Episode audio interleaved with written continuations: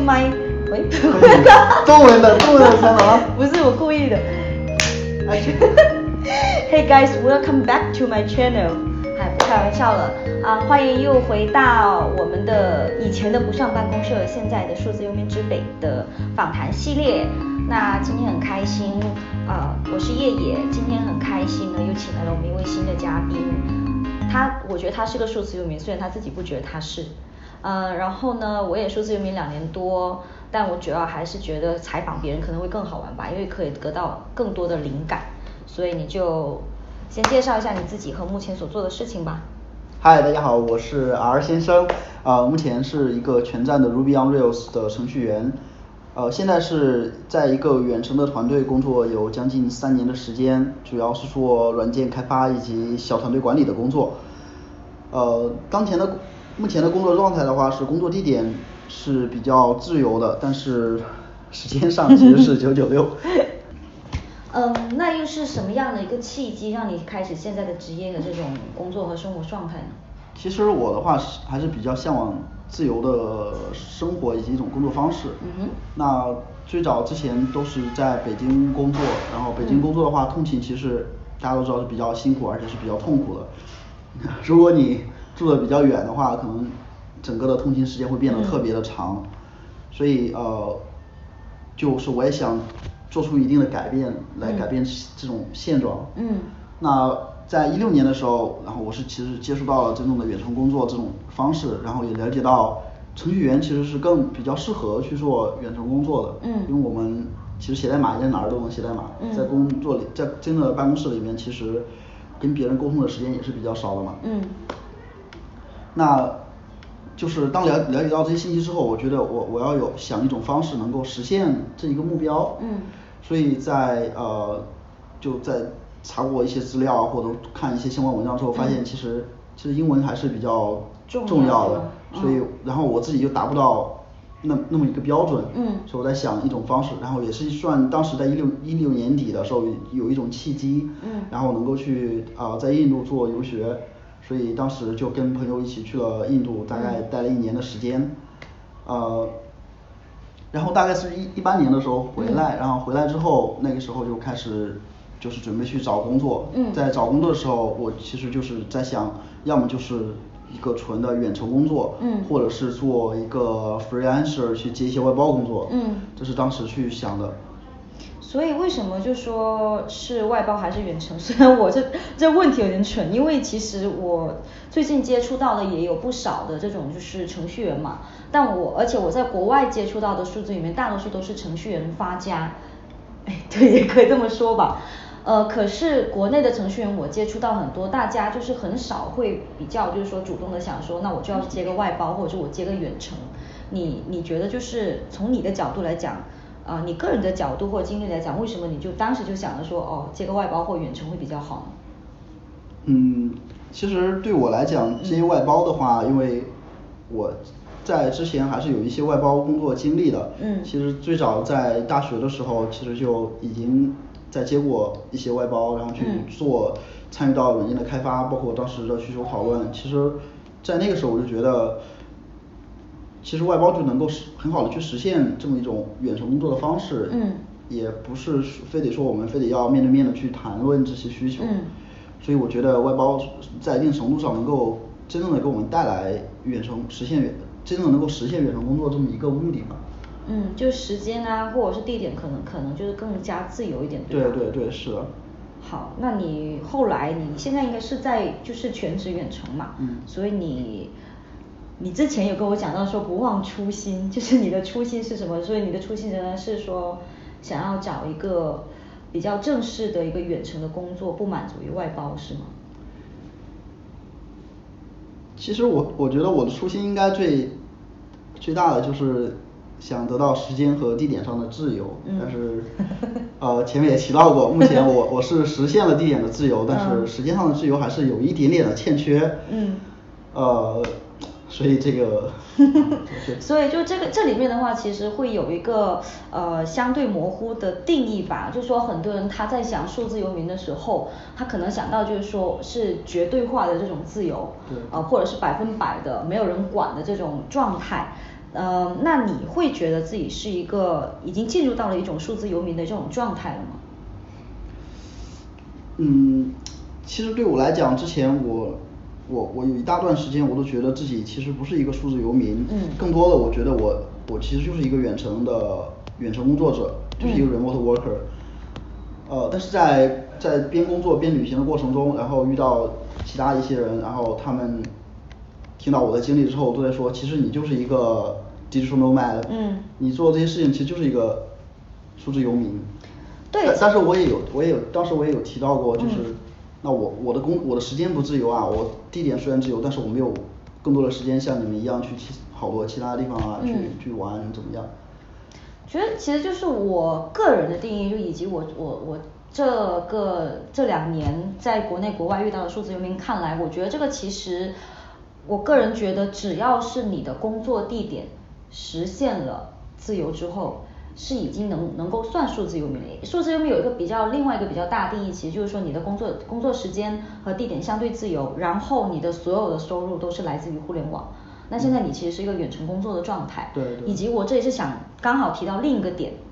数字游民的不自由之处，就是说其实每个人都是需要自律的，你要不然就自己管自己的时间，要不然就是说是你的公司在管你的时间，所以其实这个时间上的概念是有点小 tricky 的，我觉得对有有点模糊的对对是，就大家也不用太过于纠结，我到底是不是一个所谓的正统的数字游民，而且对一般来说。呃，数字游民的整个大群体里面，remote worker 啊，还有 freelancer 啊，或者是呃 entrepreneur，就是这种创业啊什么，其实蛮一个大融合的一个状态的，对不用对担心。是是是的是的是的是的，所以现在我也对这些概念，嗯我觉得其实呃就没有特别，就是不要太特，不要把它看得那么重，嗯，就可以了。对，那其实你刚才有讲到你的工作地点其实是已经是完全的呃空间化的是自由了嘛？对那你会不会就现在你大概跟你们我认识的一些程序员，可能就是独立开发者啊，或者是做一些其他做外包的可能比较多。那像你这种老油条的，好像已经三年远程的人是大概是怎么样的一个团队的工作模式呢？就是现在目前团队的工作的话，我们其实呃是有固定的工作时间，嗯然后每天有呃定时的早晚会，然后去汇报汇报对应的工报呃工作进度。嗯。呃，然后基本上就没有其他的一些呃，比如说你有没有一些比较呃特特有的拿来去管理这个团队的工具啊，或者是特有的一些方法呀等等。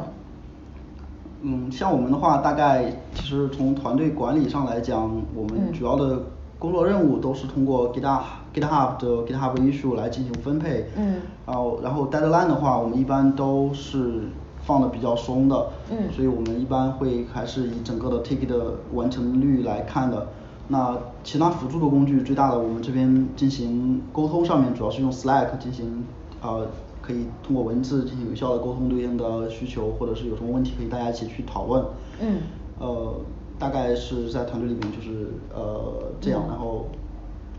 我插播一下，可能我们说的东西就是会相对的呃专业化，因为他毕竟是一个非常程序员的程序员。待会儿的话，你们可以在那个我们视频或者是播客链接下方的评论区，我到时候会把这些东西都抛上去的。嗯，OK，那你自己有没有什么就是时间管理啊，或者是相对一些嗯比较推荐的自我管理的一些工具呢？呃，像我的话，我自己可能平时在做对应的工作任务的时候，可能嗯就会用到番茄时钟的一些工具。嗯蛮多人用这个的其实对对，是的，这有好多种，大家都是在网上一搜，其实可以搜到各种不同嗯种类的。啊、我自己用的一个的话，应该是一个 session，然后大家如果去网上搜的话，也可以把它给找到的。然后另外一个就是，呃，其实我因为我提刚前面也提到是一个小团队管理嘛，我们一个团队大概有三四个人，那对整个的团队的进度的话，我自己是有一个工具去管控他们的时间的，所以我这边用到的就是 Notion，因为 Notion 大家也知道，其实是一个文记笔记的一个软件，但是有一些人会比较夸张的说 second brain，虽然啊我自己觉得是还是好。对是 OK 对，但所以这个嗯。Notion 上面其实我用到它的功能，大部分就是用它的那个嗯。看板的功能嘛，然后就去管理每每个人的进度，大概这样。我觉得对，其实其实我觉得本质上的话还是一种就是自我管理，然后无论你用什么工具也好，因为其实有时候我会直接用那个呃苹果上面自带的那个备忘录，对对然后每天我就是把那些事情写上去，然后打一下勾，其实就可以了。对是是对啊，然后关于管理的话，其实我自己有想有想分享另外一点的话，其实是我觉得另外一个我自己有点极端的东西，就是我很喜欢删东西。啊然后 如果你删了东西之后，你就会去强迫自己进入到一种就是我要把这些东西来整理一遍。对如果不去整理的话，包括你的就是无论我的文件夹，还是说我的 Notion，还是说我甚至是我的那些备忘录，我都会定期的去把它给删掉。这样子的话，其实就会能保持一种整洁性的管理，然后你也会逼自己说。嗯，让它就是比较有系统化一点，不然的话就有点像是一种 mark 之后你就再也不看了那种状态。对对是。所以呢，这里我能顺便推荐一个我一直自己在用的一个呃，他也有用过的一个软件呃，Clean My Mac X，它是一个嗯，是相当于是以前我们用过的某零的清理电脑清理器，但它是针专门针对于 Mac 的。然后它现在是做了一个比较好的这种中文适配，呃，你每次就是其实你可以直接挂在上面，然后你打开那个小窗口的话，它可以直接就是在你工作的同时能帮你很好的清理这些东西。然后点击下方或者是播客下方的评论链接的话呢，啊、你可以看可以进入他的那个粉丝专业，然后啊、可以得到一个特价购买，一次购买终身有效。但 anyway，我们回到了程序员这个话题，呃，就是其实我以前在没有接触程序员之前，呃，现在我可能接触比较多，比如说远程办公的，然后呢，独立开发者啊，或者是一些做 app，app 其实也就算是独立开发者，对吗？对对是 是对，然后或者是说，我现在都已经讲到了关于 Slack 全站啊，Full Stack 后端、前端、运营等等等等。但 anyway，呃，一个现象就是，其实我自己认识的程序员，没有一个人是真的穿格子衫，然后目前来说头发都很都还算茂密，所以其实我们想打破一下这一个有点像是呃偏差吧，就是偏见嘛，所以你会觉得，或者是在你的这个世世界里面圈子里面，程序员都是穿格子衬衫或者头秃秃的。其实我我觉得这么多年工作下来，嗯各种各样的程序员都有各种风格的穿搭都是有的，但是我我觉得格子衫加秃头更多的是一种自我嘲讽吧，应该嗯我觉得很少是有真正的程序员是按照这种风格去搭的，因为因为大家都知道程序员其实是还是压力都比较大的工作上面，所以我感觉也是算是我们一种自嘲，然后这一种 休闲对吧？娱乐。哎，其实就是说来说去，呃，每个人他可能对会每个职业啊，或者是对每一个群体，呃，当你贴上标签之后，你的认知就会跟着这种标签走。我个人感觉其实还是相对来说会有点有点危险吧，就希望大家的思维就拓展一下，就思维其实看一个人主要是看他的品格，有点酸。对，但但就是现在上了年纪之后，真的会越来越觉得看一个人，你不应该看他外表的标签。对对是对对对，我多扯一句，特别是现在，我觉得大家对教师的那种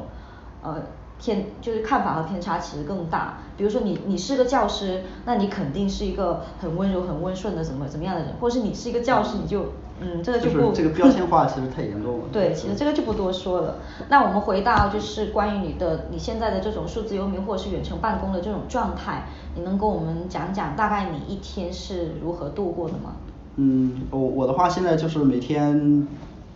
就是整个一天的 routine 都是大同小异的。嗯每天早上八点半有早会，然后九点有早会。嗯因为是有不同的小会议。嗯呃之后的话是到下午会有一个小小的晚会。嗯然后最后一个是整个的工作汇报会持续到嗯将近晚上十点左右。嗯呃，其实其实对我来讲，整个的工作的战线其实拉的是有点长的。嗯但是工作时间上来讲，其实也没有像真正是从八点半到晚上十点那么长的工作时间。嗯像中间还是有休息的，嗯像中午和晚上还是有，其实还是有较大较长的时间可以自己去自由的去，呃，分配。所以其实数字游民也是有九九六的，就无论你在哪一行哪一页，还是说你现在的工作状态是怎么样的？主要是看你的工作量吧，对吧？对对是这个，其实跟远程不远程，我觉得关系不是特别大，因为呃像像公司里边可能不同的行业都是有不同的不同的工作方工作时间，所以这是还是比较常见的这种。OK，那你有没有就是呃有某一个时刻，你会觉得我突然找不到那种平衡点了？因为这可能也是很多人他想要去远程，或者是刚开始接触远程的时候都会面临的一个问题，或者是想要去了解的一个问题。你要怎么去？当你真的进入到远程的状态之后，你要怎么去找到？呃，可能现在我们大多数这个群体都没有，就是所谓的家庭间的压力。哎，其实程序员我倒是真的遇到很多是远程办公，然后一边在开会，然后一边带孩子。对。像我们团队里面就是有好多每天开会的时候就可以听到小朋友在旁边，又是哭又是闹的那种，其实但其实对，但其实我觉得他们平衡的好像也还好。对对对，其实我觉得远程就是按照我们团队的这种远程工作方式，可能还是其实比较。适合这种有有小孩儿的这种程序员，也是，因为我我之前我认识我另外一个好朋友，他以前也是做那个 cyber security，就是网络安全的。他之前也有在问我，就是我觉得他也是一个很天然的有天然的优势，可以去选择一些远程的工作的。然后他自己也是因为孩子的考虑，所以我我我觉得很多人他们就会说啊，你现在还年轻，所以你就觉得这种生活很幸福，到时候你有了家庭孩子之后。啊，你就不会不会怎么样怎么样？但是问题是我们就不能 out of the box，jump out of the box，不要就不要被一个问题给拦住你，而是你想着说，我现在就是想要有这样子的相对轻松的家庭，我要怎么去解决？对，就是换一个思维去想，先想我的目的就是这样子，所以我要解决，而不是说因为有这些困难，所以我不能这么做。对，你只是想要，但当然当然你要思考的是说，呃，这个东西的困难度是多高？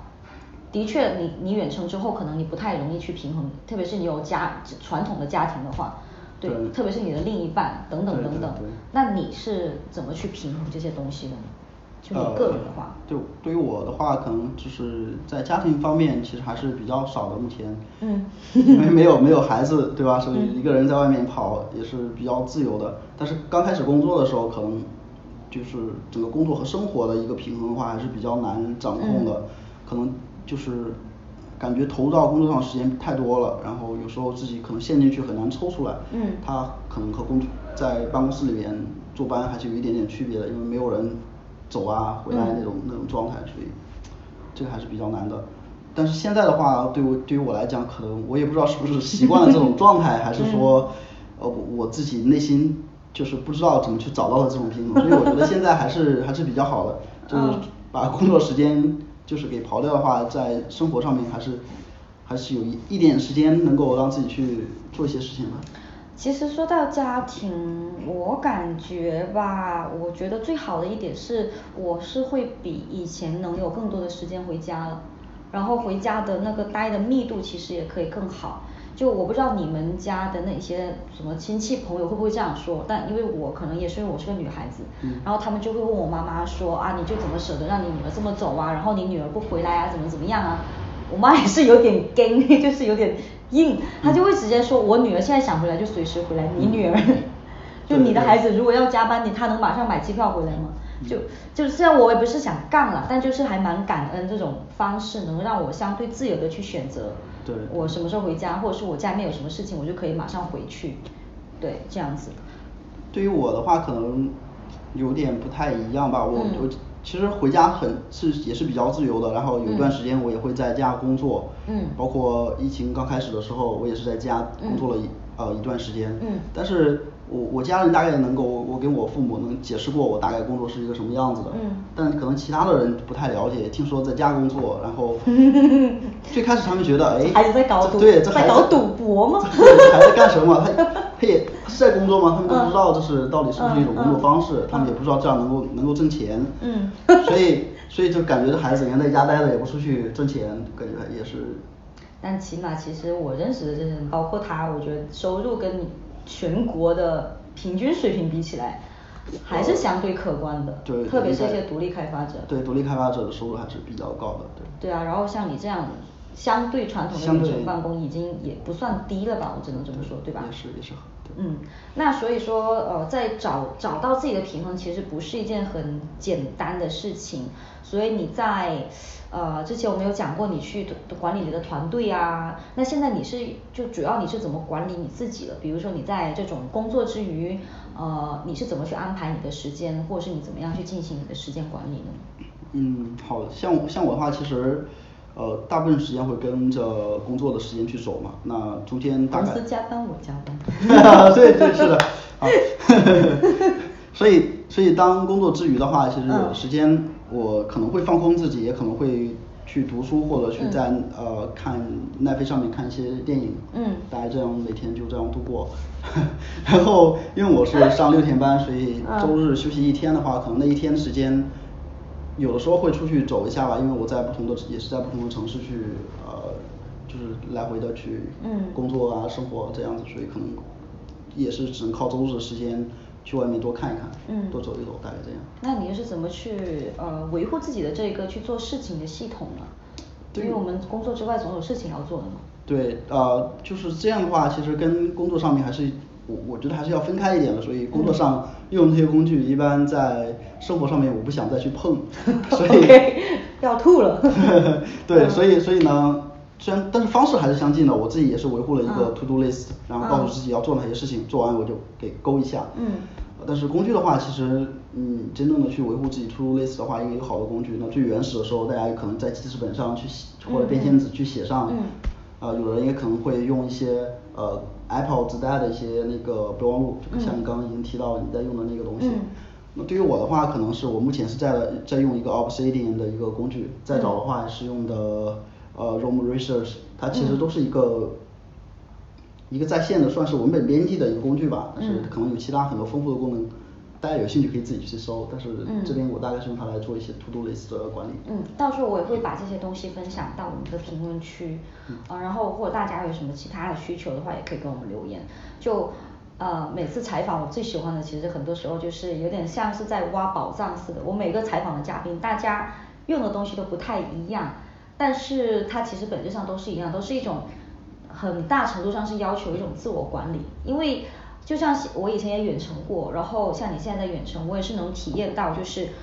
如你，因为你毕竟你是看对方是看不到你现在在干嘛，你可能躺在床上，趴在床上穿穿着睡衣，嘴巴臭臭，然后头发乱乱的就在那里开会，或者是你别人在工作，你在这边去干嘛，其他开小差，这都都是有可能的。对对所以无论你是远程还是说自媒体，还是说创业也好，都是还是要靠自己的一个嗯一个一个自律性吧。对对，其实就是自律方得自由，这个这个是在嗯远程工作当中，我觉得还是比较重要的一个部分。深有体会。对对那那你觉得现在这种状态，就是相对平衡或者习惯之后的状态之后，有给你带来呃哪些好处，或者是你会有还是有哪些烦恼吗？呃，好处的话可能就是地点自由，然后我可以在不同的城市、不同的国家，嗯然后嗯能够体验不同的文化，吃到不嗯同的好吃的。嗯对，啊，烦恼可能就是像我提到，我时间上不是那么的自由，所以嗯呃，好多自己想要做的事情还是不能够去自由的去实现。嗯呃，一天的时间其实还是有限的，一个城市有好多好玩好吃的，所以就是嗯都没办法去能够把它全够体验。那那其实就是我有了解到，呃，蛮多这种远程或者自媒体的人都是一个独立的个体吧，相对来说还是挺独立的。然后基本上都是一个人在走。我大多数时间就之前也是一个人会走很多地方，然后虽然会遇到其他人了，但你会有一种就是孤独感，或者是你会觉得是有那种交友或者社交的需求吗？毕竟我们没有职场上，虽然职场上交的真朋友也不多，anyway，对。其实还是会有孤独感的，因为都是一个人在外面旅独自旅行工作，然后平时忙的时候可能一心扎在工作里边，嗯也感觉不感觉不太出来。但是周末休息的时候，其实孤独感还是比较强烈的，对。所以你会就是嗯，所以现在会有很多 co-working space，然后我们两个人其实也是在 co-working space 认识的呀。对对是所以，但你因会因为这些孤独感，还是会比较经常去那些 co-working space，呃，去工作啊，或者是怎么样？就都都去过哪些地方呢？对，co-working space 我也是去过，但是由于我工作性质可能会会多一些的话，我对整个的可能办公环境的要求还是比较比较苛刻的，所以大可能大部分时间我会在我就是在我租的 Airbnb 里边去工作，或者是在咖啡店里边，然后有时候也会去一些 co-working space，但是这个看具体的环境。像呃去过的地方的话，可能在外面像一些泰国和巴厘岛上面的一些办公空间和呃 co-living space 也都是在里面待过。嗯。国内这边的话可能也待过的，目前听过的也只有一个大利 hub，然后就在那边也大概工作了有一个月的样子。也不是我吹，大利 hub 应该真的是起码是国内真正有这种有游民还有远程自由职业呃数字游民这种真正的氛围的。社交圈对，所以是这种氛围，其实还是呃，我感觉跟跟国外的一些办公空间还是比较接近的，像国内其他一些就有点像是单纯的工位出租。对，那种那种更像是工位出租。我去过蛮多的，就也希望国内有更多的这种空间出来吧，因为这样子的话，你就不用愁说我一定要去这个地方，或者是我一定要去那个地方才行。就这样选择性毕竟还要多一点嘛。对对是的，这这样的话，起码我们这群体也能够找到一个归属。嗯，那你以后还是会选择就是继续去这些空间吗？你觉得对你来说必要性还是有的吗？我我觉得还是有很大的必要性的，我肯定还是会继续去这些空间，因为其实，在 co-working 的办公间里面，能够让我更加专注的去工作。嗯。所以能够，其实能在一定程度上去减少孤独感和提升对应的工作效率。对对对，玩的还是挺爽的。对，确实。OK，那呃，除了说你呃可能会有孤独感呐，这点可能是大多数人会，也许是一种风险吧，因为你如果在，呃，当然我我这里又有点想到一句话，就是说智者或者说能人是不怕孤独，也也是屁话，我觉得每个人都都需要交朋友的。对对。那那那就是你会觉得这是。成为数字游民或者是远程之后，就脱离了这种比较传统的职场之后，呃，还会面临其他的一些未知或者是风险吗？嗯，风险的话，我觉得应该就是不管不不管是在办公室里面坐班工作还是远程工作，其实我觉得都是差不多的。但是可能对于一些像福利上面，可能我觉得还是有一点一点风险的，就是没有人给你缴。公积金和社保，对，但是这一方面可能也有解决方案。我也听说过其他人是通过第三方去交社保，大概是这样子。而我的话，可能更多只是大概买了我们就大家都有的医保和呃和商业保险，就这两个。对，基本上我认识的很多人，我但我我不知道挂靠那个东西它是不是属于一个。啊，这个就不多谈了，但但就大家还是先先去了解一些相关的法律法规，而且其实现在国外的话也有那个专门针对于数字游民群体的一个呃保险公司等等，就这些业务都会相继产生。然后还是那句话吧，就是思维问题，我就是要成为数字游民，或者是我就是要这种远程工作，你应该是去适配的。嗯，对，是的，是的。对，你应该去来适配我，因为时代的发展就是这样子。否则的话，我们很多东西如果是一直照的呃以前的这种观念的话，那可能就是都不会有一定的更新。就毕竟无论是事还好，人也好，都是流动的嘛。对，是。嗯，那那你就是除了呃在这些就是生活之外的东西的话，你有没有就是觉得你去的一些哪个国家呀，或者是你去的哪些地方是最喜欢的呢？呃，我的话可能去的一些地方，目前还都是集中在亚洲，呃，最经常待的也是东南亚的一块儿，可能比较喜欢的国家的话，国家和地区可能还是泰国，地区的话就是清迈，因为我待的那边待的时间也是比较久的。嗯。呃，可能更大的原因一个是比较喜欢泰国的食物吧。嗯。就就感觉泰服的还是那种口味，我感觉还是比较适合我的，虽然我是一个北方的。中国北方的人，然后另外一点就是，呃，泰国人的微笑，感觉他们每个人都都在跟你在说话的时候，可能都在微笑，然后让你觉得很有亲切感，然后可能有一定的幸福感的提升。虽然说我们之前有讲到有这些风险啊，或者是有这一些未知，然后但是同时就是呃我们会承担这些，然后同时我们有更多的机会到一个地方比较深度的去。呃，我觉得就是一种深度旅行以及进入式就 immersion 的这种感觉，就像像当地人一样去生活。对。所以就是这种感觉跟纯旅行的，呃，能得到的东西还是有一丢丢不一样的。而且这种状态我感觉对于人的真正的身心的生生长，还有就是思维的这种扩宽。扩展还是挺不错的。对。那你会想说你会有那种逆反感吗？还是你会觉得有一天我就这么走了，然后就腻了？还是说你你是会继续这种比较长期的旅居啊，呃换地方啊这种生活呢？嗯，我觉得我还是会